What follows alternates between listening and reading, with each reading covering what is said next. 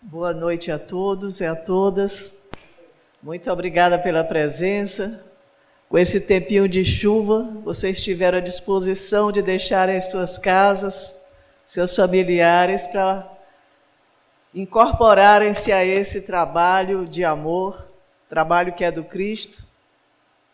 E hoje nós vamos refletir um pouco mais sobre a nossa doutrina, a nossa amada doutrina chamada Espiritismo.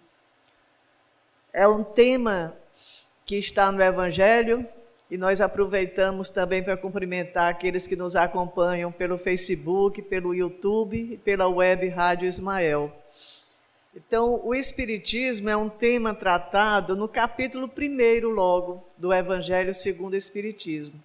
Mas nós vamos mesclar. É uma mensagem curta, contemplada com outras mensagens com instruções dos Espíritos, que vale a pena cada um de nós tirar um tempinho e reler, para a gente compreender o que é esta doutrina, por que, que ela veio para nós, no tempo que veio, e por que nós, e não a comunidade universal, fazemos parte desse estudo, dessa metodologia de trabalho, de convivência humana. E é bom a gente perceber um pouco o contexto com que ela apareceu para a gente, que foi no século XIX. O século XIX, nos diz Emmanuel no livro A Caminho da Luz, que foi o século que representou uma dessas épocas em que fomos especialmente abençoados pela bondade superior. A despeito de todas as dificuldades assinaladas nesse período, além das enormes contribuições culturais recebidas, fomos imensamente distinguidos pelo advento do Espiritismo. Materializado no mundo físico pelo trabalho inestimável do professor francês, professor Hippolyte Léon Denisard Rivai, que ao codificar a doutrina espírita adotou o pseudônimo de Allan Kardec. Então nós vamos encontrar um século XIX é, como um século de grandes revoluções, revoluções morais, científicas e filosóficas. Este, este século ele foi caracterizado por movimentos revolucionários que, para a gente ter ideia, derrubaram o absolutismo, implantaram uma economia liberal e extinguiram o sistema colonial que era vivenciado pela população da época. E esses movimentos, eles eram apoiados pelas ideias renovadora da filosofia, da ciência, já anteriormente divulgadas que isso ia acontecer já desde o século XVIII, por diversos espíritos reformadores que eram denominados, quando a gente estuda lá no, no estudo médio, a gente conhece essas figuras, eles eram denominados iluministas ou enciclopedistas. Dentre as figuras que lideraram esses movimentos transformadores e revolucionários estavam Voltaire, Montesquieu, Rousseau, é, D'Alembert, Diderot, Quesnay. Eram espíritos que já vinham com esse trabalho, com essa missão de modificarem os sistemas que eram muito opressores até o século XVIII. A partir do século XVIII começou-se já o trabalho com a Revolução Industrial, com a, outras revoluções, a própria Revolução Francesa, e aí as coisas começaram a tomar um novo rumo.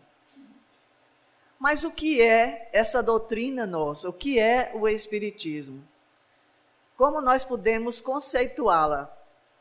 E nós vamos buscar o conceito no próprio Evangelho segundo o Espiritismo apesar de existir em várias, todas as obras básicas, é, tem um pouco do que é o Espiritismo. E diversos autores, como Leon Denis, falam demais sobre o Espiritismo. É, E, e, vários outros, Gabriel Delane, vários outros autores falam muito sobre a doutrina dos espíritos. Quando a gente pega o que é o espiritismo, Kardec nos dá uma definiçãozinha bem curta. Ele diz: o espiritismo é uma ciência que trata da natureza, origem e destino dos espíritos, bem como de suas relações com o mundo corporal. De forma bem sucinta, ele diz que essa ciência, ciência de observação, que trata, que buscou tratar não da materialidade, mas das coisas espirituais e as suas relações com o mundo corpóreo. Mas o Evangelho ab aborda isso de forma mais abrangente. E diz que o Espiritismo é a ciência nova que vem revelar aos homens, por meio de provas irrecusáveis, a existência e a natureza do mundo espiritual e as suas relações com o mundo corpóreo. E acrescenta: ele nulo mostra, não mais como coisa sobrenatural, porém ao contrário, como uma das forças vivas e sem cessar atuantes na natureza, como a fonte de uma imensidade de fenômenos até hoje incompreendidos e por isso relegados para o domínio do fantástico e do maravilhoso. É a essas relações diz o Evangelho, diz Kardec, que o Cristo alude em muitas circunstâncias, e é daí que vem que muito do que ele disse permaneceu ininteligível ou falsamente interpretado. O Espiritismo, portanto, é a chave com auxílio da qual tudo se explica de modo fácil, pois é a obra do Cristo que o preside como igualmente anunciou a regeneração que se opera e prepara o reino de Deus sobre a terra. Então, com essas duas definições, nós temos uma ideia muito grande do que é essa doutrina e quem está no seu comando. Né? Quem está no seu comando. Até a época, antes da época do advento da doutrina espírita, como era que nós nos referíamos a um espírito, quando alguém via um espírito. Às vezes a gente ia passando, era muito comum na cozinha. Você vai entrando na cozinha ou no quarto e vê uma sombra. Como é que a gente se reportava a isso? Ah, eu vi uma alma assombrada, né? Então era tudo visto no campo do sobrenatural. Era tudo visto com medo como se fossem os espíritos algo que tivesse desassociado de nós. E foi a doutrina espírita quem veio através da ciência experimental de Allan Kardec, que veio nos mostrar que nós, nós encarnados, não estamos dissociados dos espíritos, dos seres desencarnados. Que há uma interrelação. E é isso que o Espiritismo estuda há uma interrelação entre esses dois campos, o mundo espiritual e o mundo corpóreo ou o mundo material. E o que seria de nós, matéria, se não tivesse o espírito? Jesus tentou na sua vinda, enquanto ele esteve aqui conosco no seu ministério, durante aqueles três anos, ele tentou nos mostrar, ele falou várias vezes iniciando esse estudo e essas informações desse mundo corpóreo, das reencarnações sucessivas. Quando ele fala a Nicodemos que é preciso nascer de novo, era uma menção à reencarnação. Quando ele pergunta aos apóstolos o que dizem que eu sou, era uma menção né, a isto e em várias outras oportunidades. Mas naquela época de Jesus, nós não estávamos muito preparados para entender este mundo corpóreo. Nós não entendíamos nem o mundo material. Né?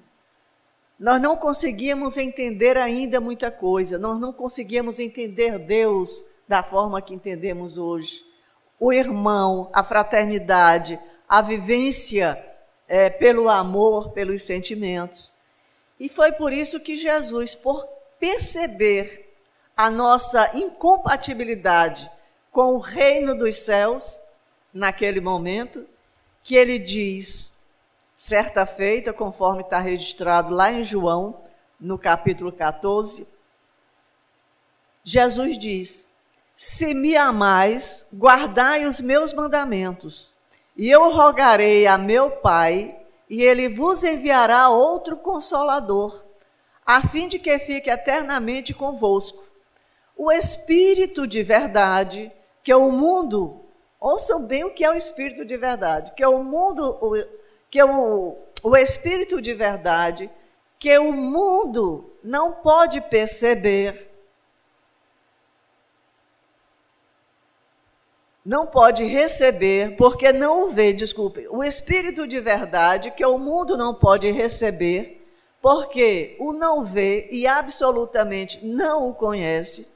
Mas quanto a vós, conhecê-los-eis, porque ficará convosco e estará em vós. Estará em vós.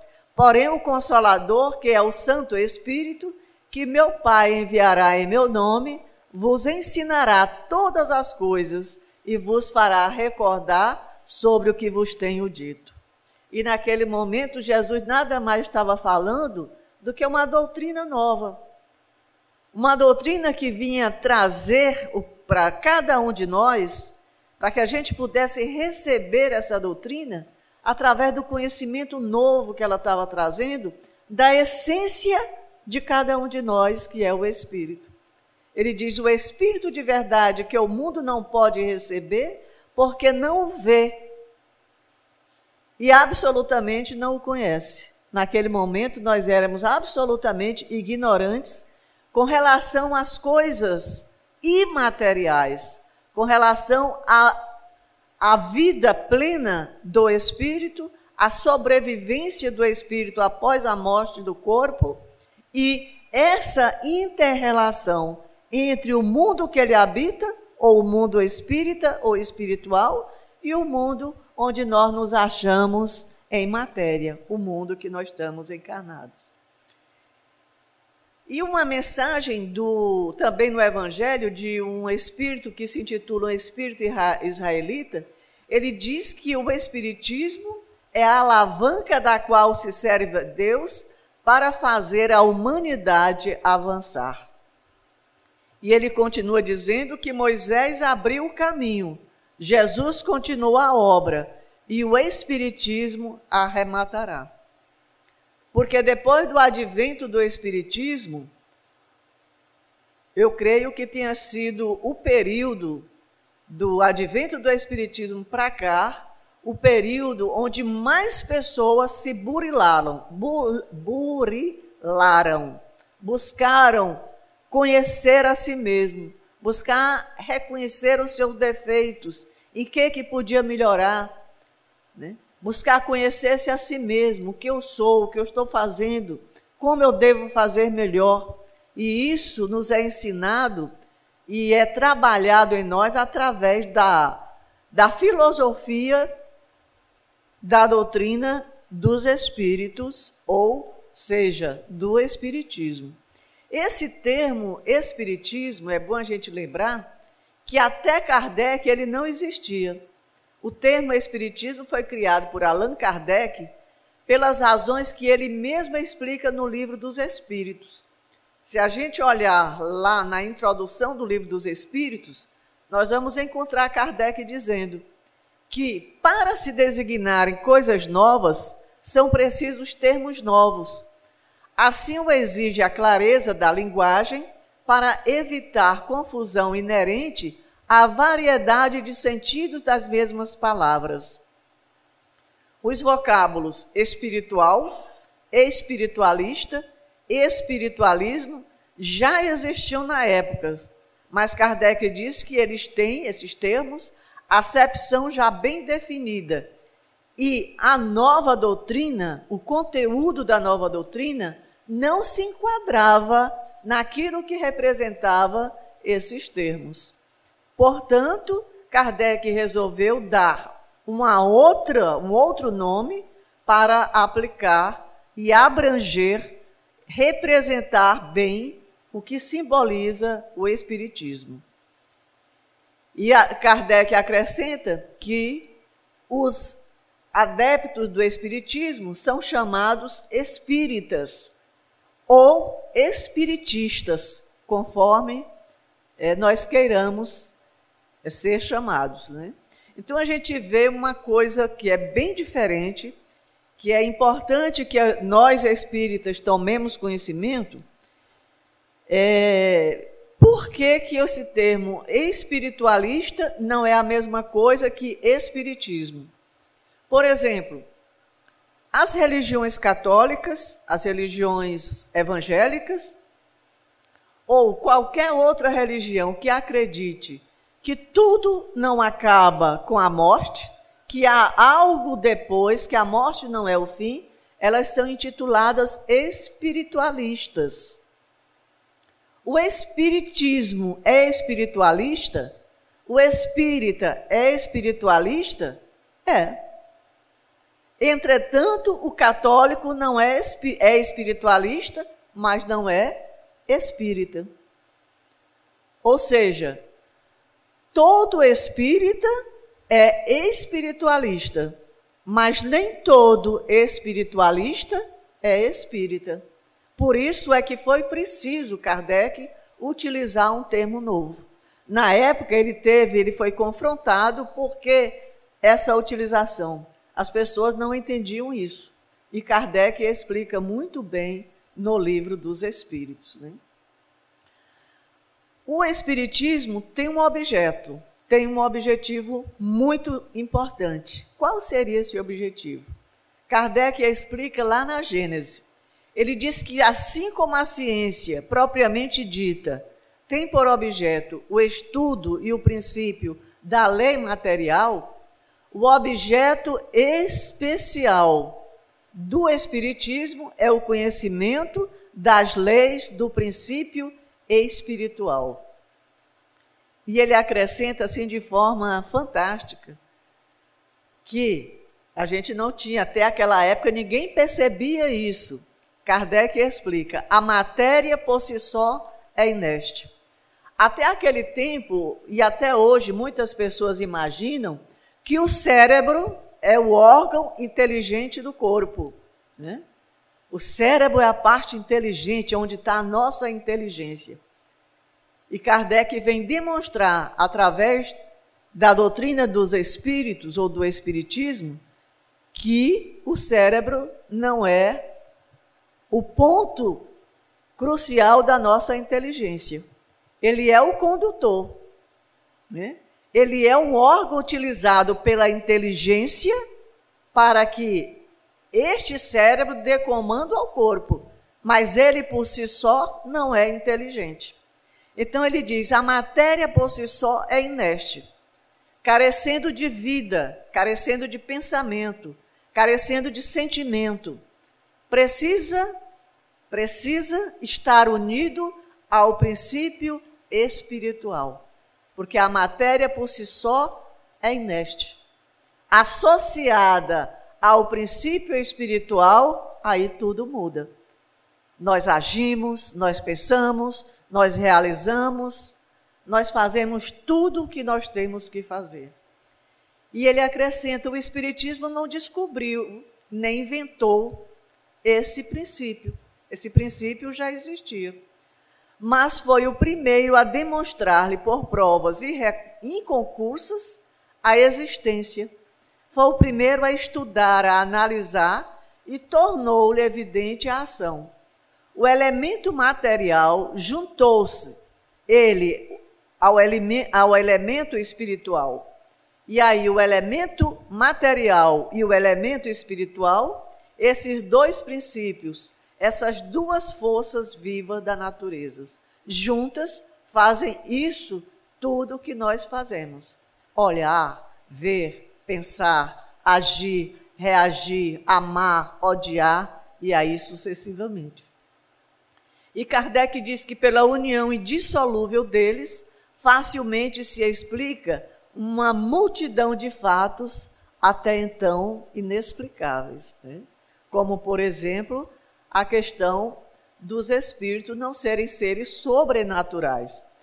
são seres absolutamente normais, naturais e ainda mais, são a nossa essência. Porque nós não somos seres corpóreos, nós somos seres espirituais agora e em outras encarnações vivendo no corpo corporal. Mas a nossa essência imortal, perene, inteligente é o nosso espírito. E a nossa doutrina, elas têm como base, como pilastra mestre, três bases, que são ah, os aspectos científicos, filosófico e religioso que a, a doutrina apresenta.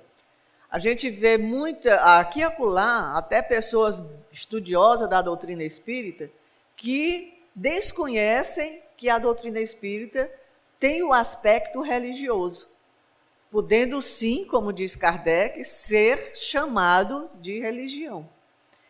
Então, Kardec diz que o Espiritismo é ao mesmo tempo uma ciência de observação e uma doutrina filosófica.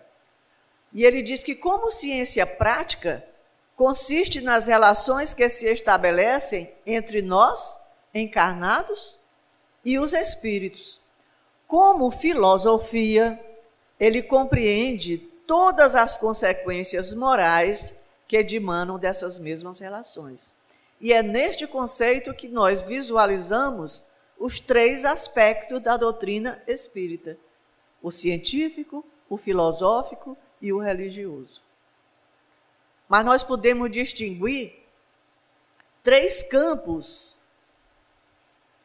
onde a doutrina espírita se manifesta de forma diferente. O primeiro campo é o das manifestações, o dos princípios e da filosofia que deles decorre e o da aplicação desses princípios.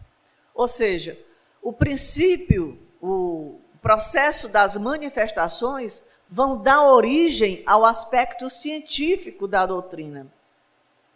O princípio da filosofia que decorrem desses processos de manifestação dos espíritos e as suas consequências morais que dali dimanam, dão o aspecto filosófico e religioso. E Kardec então nos diz que daí existem três graus de adepto do Espiritismo. O primeiro grau de adepto do Espiritismo são os que creem nas manifestações e se limitam a comprovar, a comprovar essas manifestações. Para essas pessoas, o Espiritismo é uma ciência experimental. Há uma manifestação, há um fenômeno, há uma coisa racional e lógica, onde, conforme a experiência, a pesquisa e o trabalho de Kardec se manifestou em diversos pontos ao mesmo tempo dizendo a mesma coisa. Portanto, são as experiências que foram comprovadas através da ciência de Allan Kardec. E o segundo grau de adeptos são aqueles que percebem as consequências morais. Ou seja, existe a manifestação, é algo físico, é algo comprovado cientificamente. Mas as, existem as consequências morais dos atos que são feitos pelos desencarnados e pelos encarnados também. Né?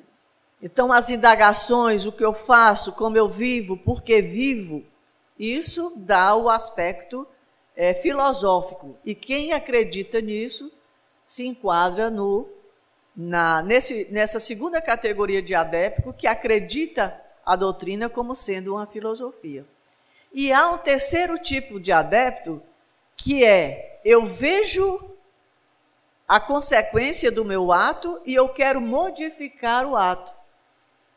Eu quero melhorar isso que eu estou fazendo. Eu quero me é, aproximar da lei divina, da lei do Cristo. Eu quero seguir a moral cristã.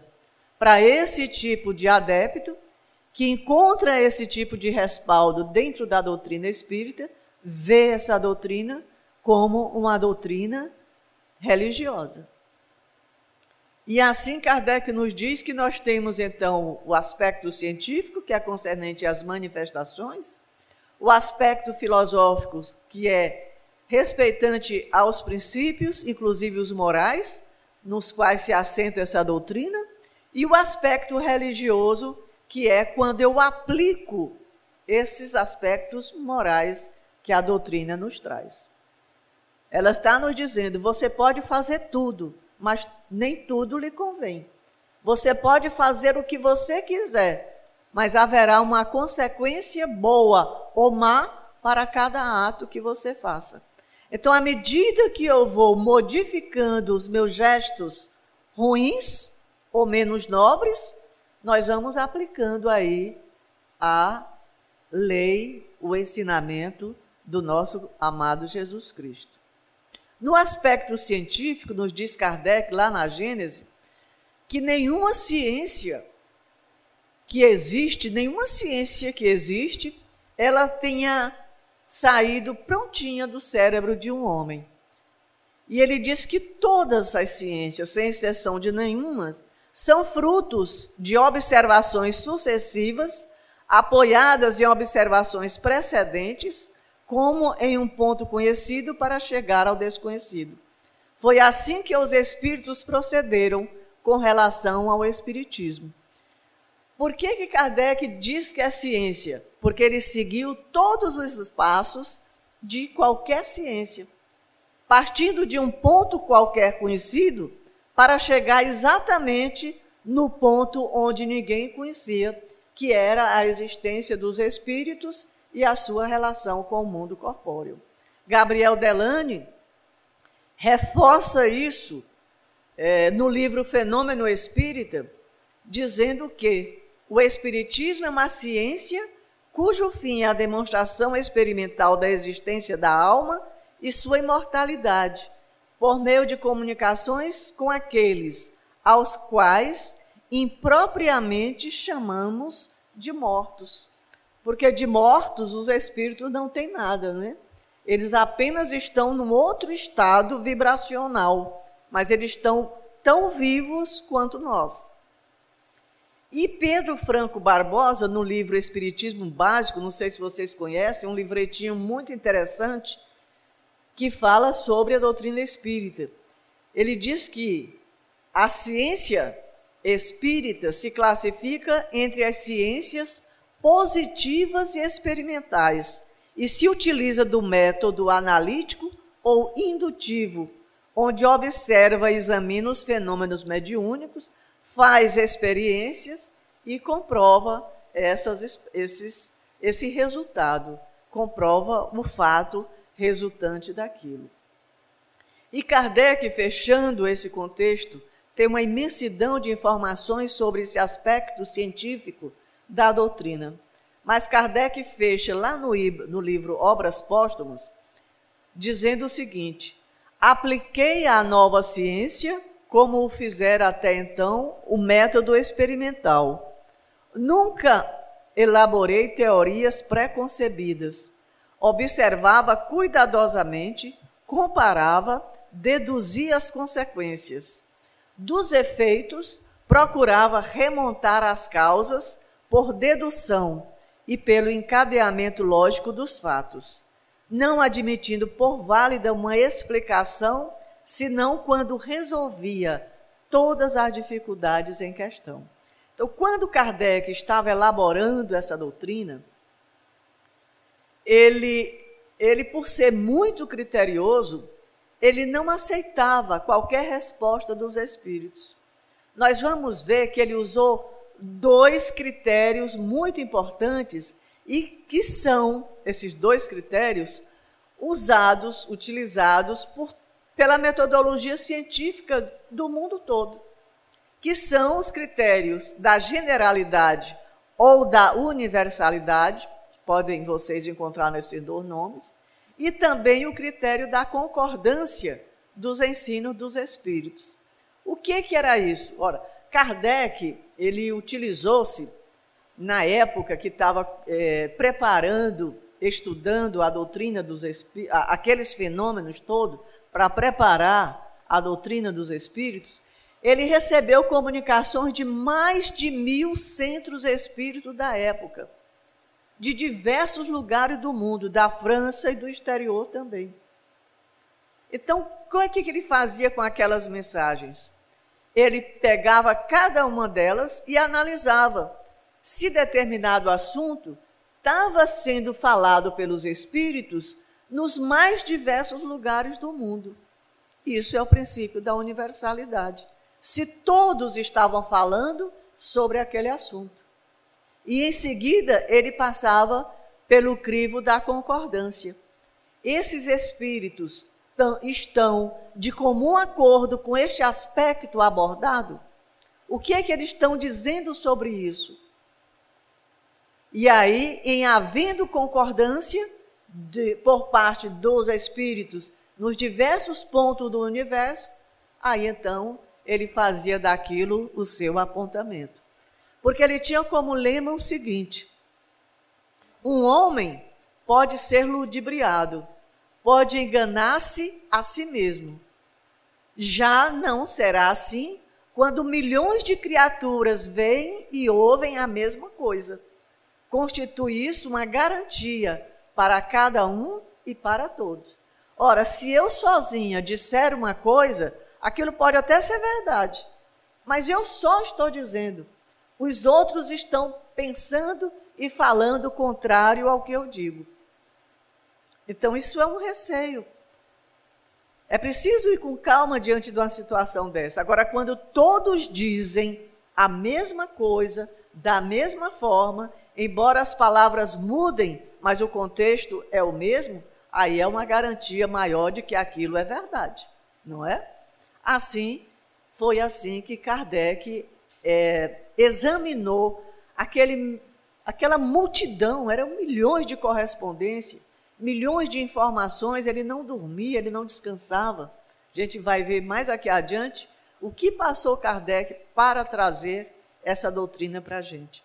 Já no aspecto filosófico, nós vamos encontrar lá na Gênesis, Kardec a nos dizer o seguinte: falsíssima ideia formaria do Espiritismo quem julgasse que a sua força lhe vem da prática das manifestações materiais e que, portanto, obstando-se a tais manifestações, se lhe terá minado a base. Sua força está na sua filosofia, no apelo que dirige à razão e ao bom senso.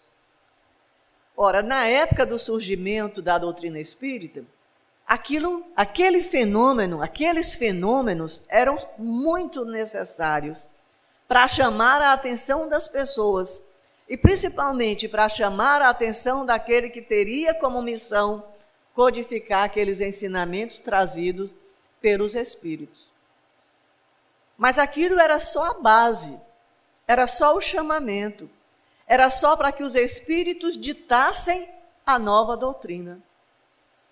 Mas, na verdade, o conteúdo trazido pelos espíritos era filosófico, era moralizador, era reformulador das nossas vivências, dos nossos sentimentos, para que a gente conseguisse avançar cada vez mais e mais rapidamente. Né? Então, muitos de nós ainda chegamos às casas espíritas em busca de fenômeno, em busca de ver alguma coisa, ah, eu nunca vi espírito.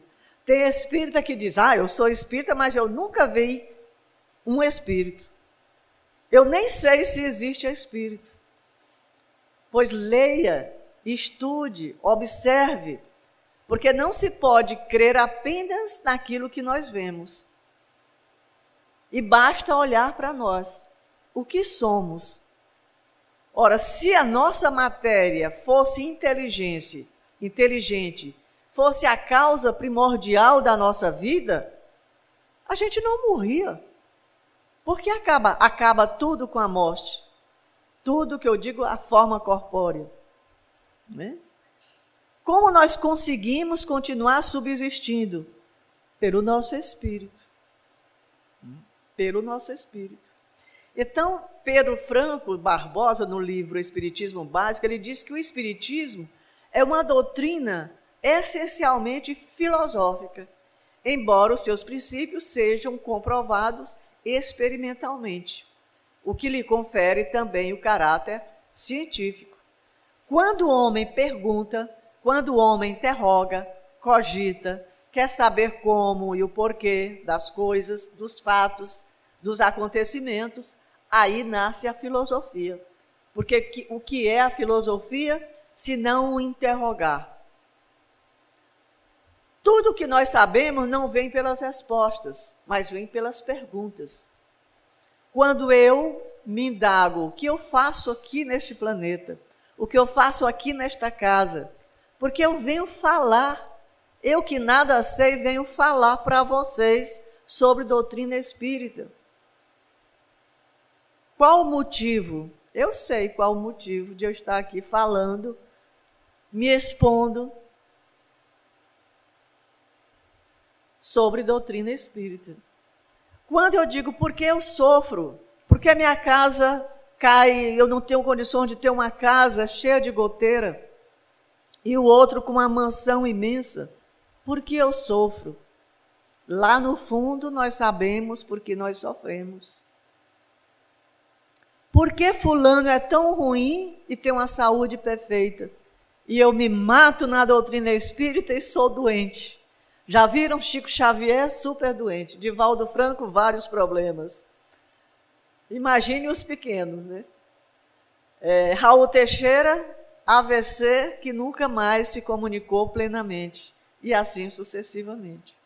Então, a filosofia quem move o mundo é a busca dessas questões que estavam muito em voga no final do século XVIII e, consequentemente, no século XIX e perdura até agora no século XXI, que nós vamos conseguindo nos conhecer e nos reformular moralmente. No aspecto filosófico, o caráter filosófico, melhor, o caráter filosófico do Espiritismo está, portanto, no estudo que o homem faz do próprio homem, sobretudo do espírito, de seus problemas, de sua origem e de sua destinação. É tão importante a gente saber a nossa destinação, porque nos dá segurança, nos tira o medo da morte. Para onde eu vou? O que eu serei amanhã? Com certeza, todos nós seremos amanhã melhores do que somos hoje e seremos depois de amanhã melhores do que seremos amanhã. Mas é, esse aspecto filosófico nos trouxe uma verdade que é imprescindível para nossas vidas.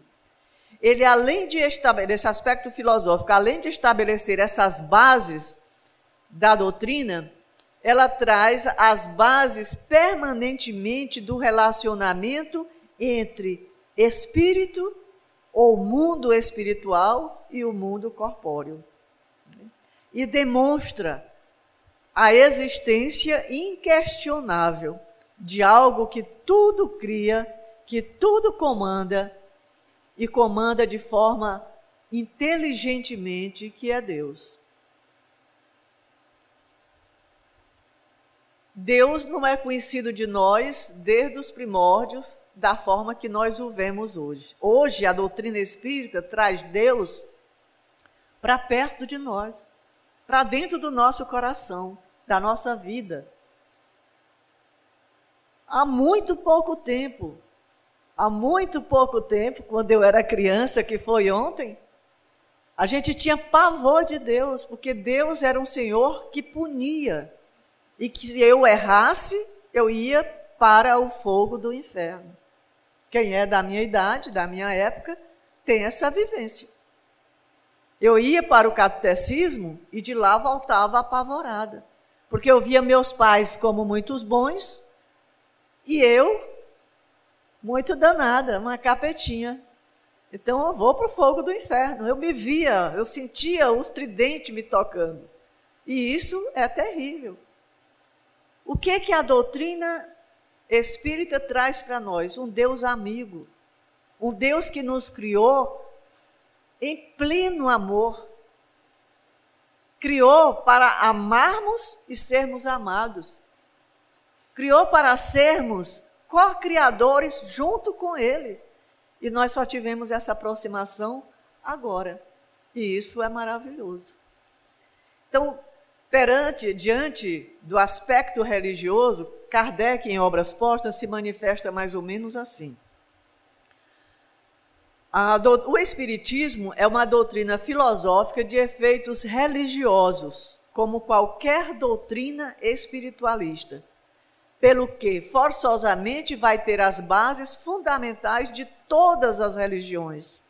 Quais sejam essas bases fundamentais? Deus, a alma e a vida futura. E por que questionamos que a doutrina espírita não é religião? Muitas vezes alguém diz: não, doutrina espírita não é religião, é ciência, é filosofia. Né? Por que, diz Kardec, a religião espírita ela não é uma religião constituída, visto que não tem culto, não tem rito, não tem templos e que entre seus adébitos nenhum tomou, nenhum recebeu o título de sacerdote, de sumo sacerdote, de pastor. Nós não temos casamento, nós não temos dogmas, nós não temos batismo, não temos nada disso. Porque ela é essencialmente uma doutrina cristã. O seu objetivo é trazer os ensinamentos de Jesus, relembrá-los, reforçá-los e trazê-lo de uma forma compreensível.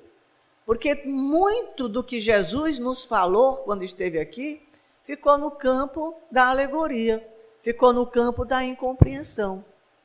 Porque não estávamos prontos para entender aquilo.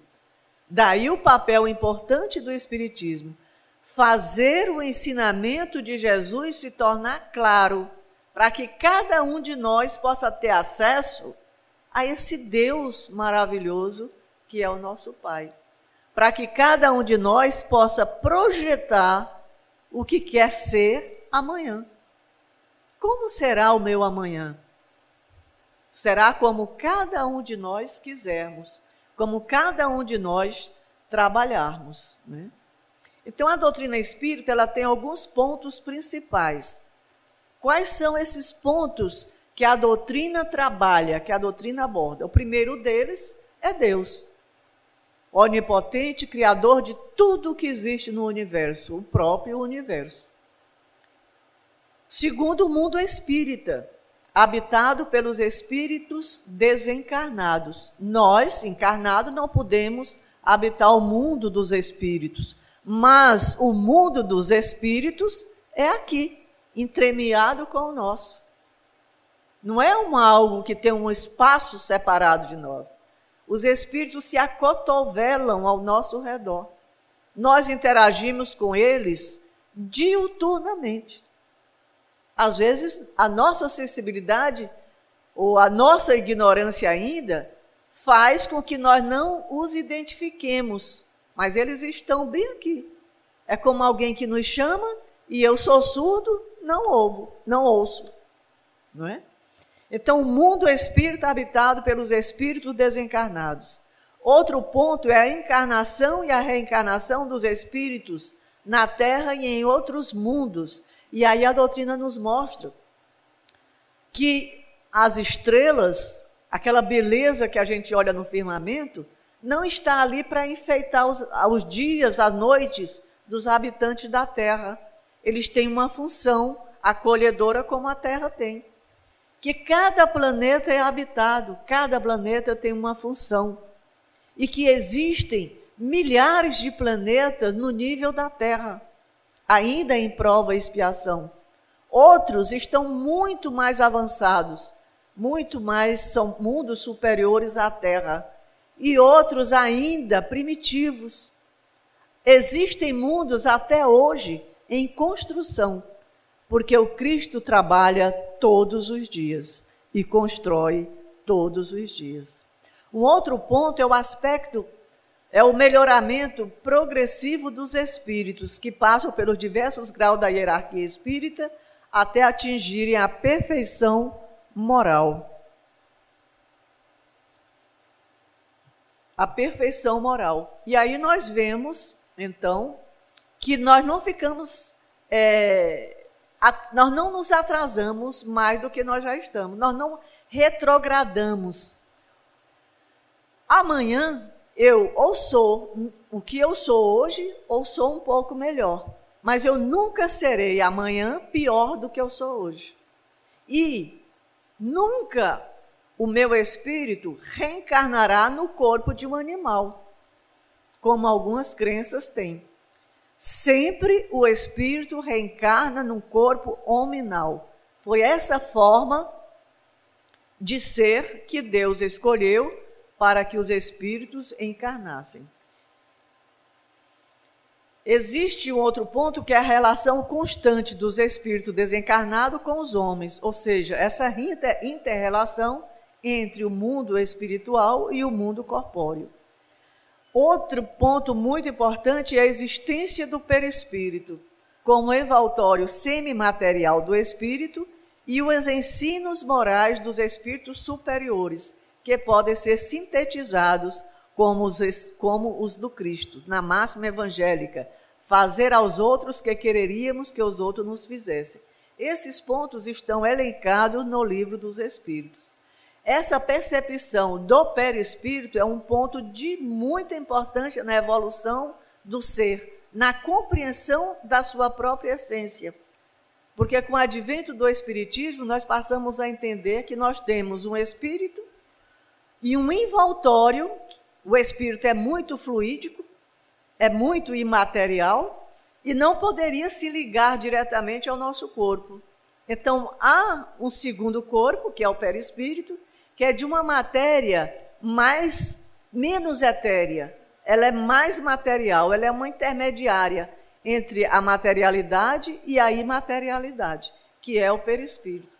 Ali, este, este envoltório é que liga o espírito ao nosso corpo. E é onde ficam armazenadas todas as nossas experiências.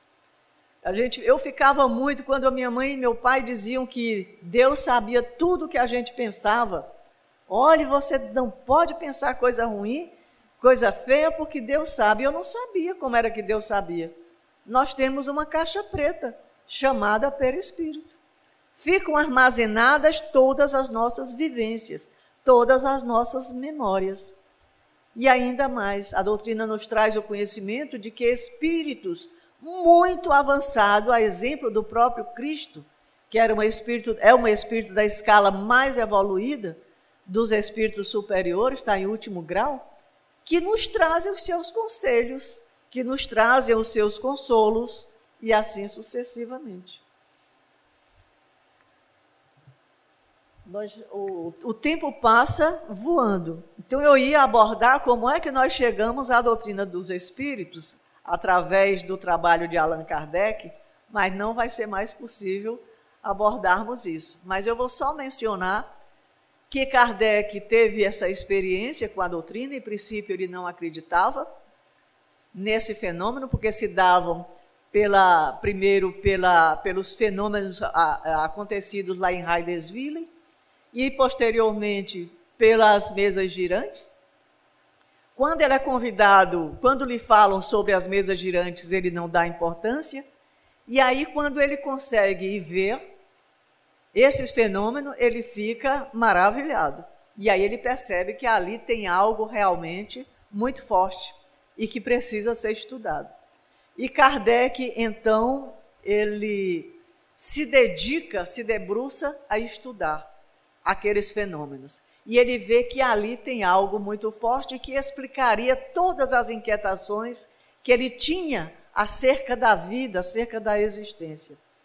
E aí eu queria muito partilhar com vocês as observações que o Espírito de Verdade fez a Allan Kardec, quando ele, já conhecedor da missão de codificar a doutrina dos Espíritos, ele, ele foi informado que ele poderia falhar e que se ele falhasse, outro espírito viria, outro ser, outro homem viria para dar continuidade ao trabalho.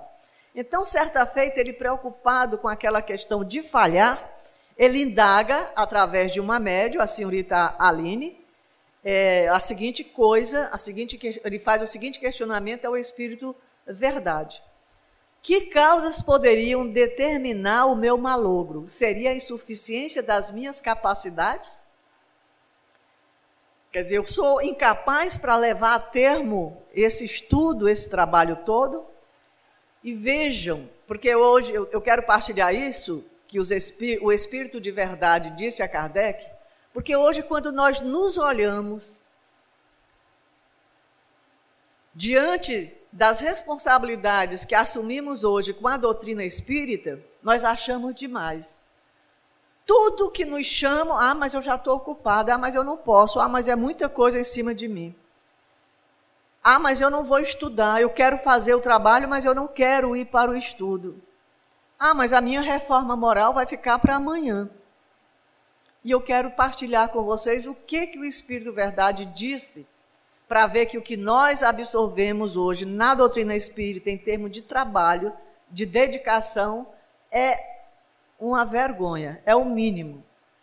O esforço que nós fazemos para representar, para vivenciar essa doutrina, é muito pouco. O Espírito disse para Kardec, o Espírito Verdade. O Espírito Verdade, alguns escritores dizem que é o próprio Cristo, outros que é uma pleiade de espíritos guiados, dirigidos pelo Cristo. Mas quando a gente estuda o Evangelho segundo o Espiritismo, quando a gente vê as mensagens do Espírito Verdade, a gente tem a sensação, uma percepção de que é o próprio Cristo quem está falando. Então, o Espírito Verdade diz não. É, ele pergunta se é pela insuficiência de capacidade. Ele diz não. Mas a missão dos reformadores é prenha de escolhos e perigos. Previno-te de que a tua é rude, porquanto se trata de abalar e transformar o mundo inteiro. Veja o tamanho da missão. Kardec estava mexendo especialmente com o clero, que na época era opressor. Fazia com que as pessoas seguissem a religião de forma cega, desrespeitosa, leviana. Então Kardec mexeria, abalaria o mundo inteiro não era só a França. Aí ele diz: Não suponhas que te baste publicar um livro, dois livros, dez livros, para em seguida ficar tranquilamente em casa. Tens que expor a tua pessoa, suscitarás contra ti ódios terríveis, inimigos encarniçados se conjugarão para a tua perda vertear as braços com a malevolência, com a calúnia, com a traição, mesmo dos que te perceberão os mais dedicados. As tuas melhores instruções serão desprezadas e falseadas. Por mais de uma vez sucumbirás sobre o peso da fadiga. Numa palavra, terás de sustentar uma luta quase contínua com sacrifício do teu repouso, da tua tranquilidade, da tua saúde e até da tua vida, pois sem isso viverias muito mais. Para tais missões não basta a inteligência. Faz-se mister primeiramente para agradar a Deus humildade, modéstia e desinteresse visto que ele abate os orgulhosos, os presunçosos e os ambiciosos. Para lutar contra os homens são indispensáveis coragem, perseverança e inabalável firmeza. Também, também são de necessidade prudência e tato, a fim de conduzir as coisas de modo conveniente e, e não lhes comprometer o êxito com palavras ou medidas intempestivas. Exige-se, por fim, devotamento, abnegação, disposição a todos os sacrifícios. E aí ele conclui: vês assim que a tua missão está subordinada a condições que dependem de ti. E eu pergunto: quem de nós aceitaria essa missão? Quem de nós estaria apto a dar a própria vida?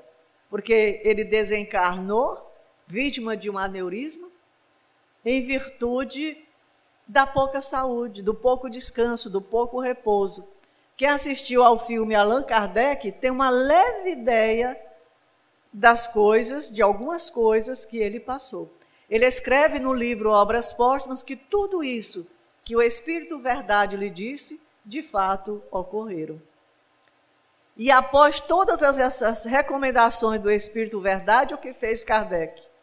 Elevou a Deus uma prece revelando humildade e total submissão aos desígnios superiores, dizendo: Senhor, pois que te dignaste a lançar os olhos sobre mim para cumprimento dos teus desígnios, faça-se a tua vontade. Entregou-se ao holocausto.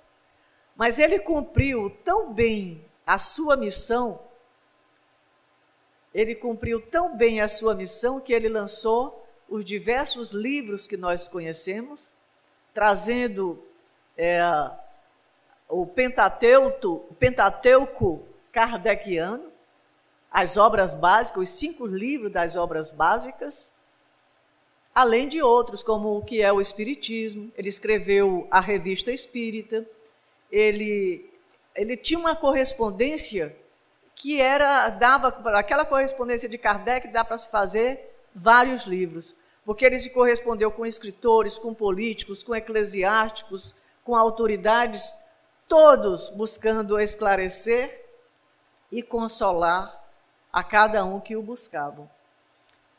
E ele fez tão bem, ele trouxe essa doutrina de forma tão maravilhosa, que nós vamos encontrar no livro Cartas e Crônicas, trazidas pelo irmão X, através da mediunidade de Chico Xavier, o seguinte registro.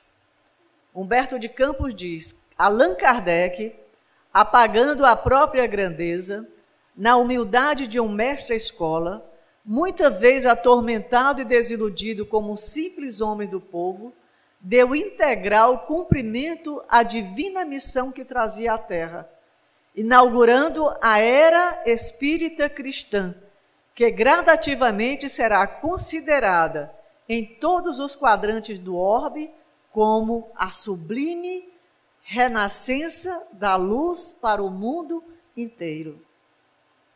Portanto, meus irmãos, o que é o Espiritismo? Para cada um de nós. Cabe bem olharmos o Espiritismo como disse Humberto de Campos. O Espiritismo é a sublime renascença da luz para o mundo inteiro, esclarecendo, consolando, trazendo paz, amor e Deus para bem perto de cada um de nós. Muito obrigada pela atenção de cada um de vocês.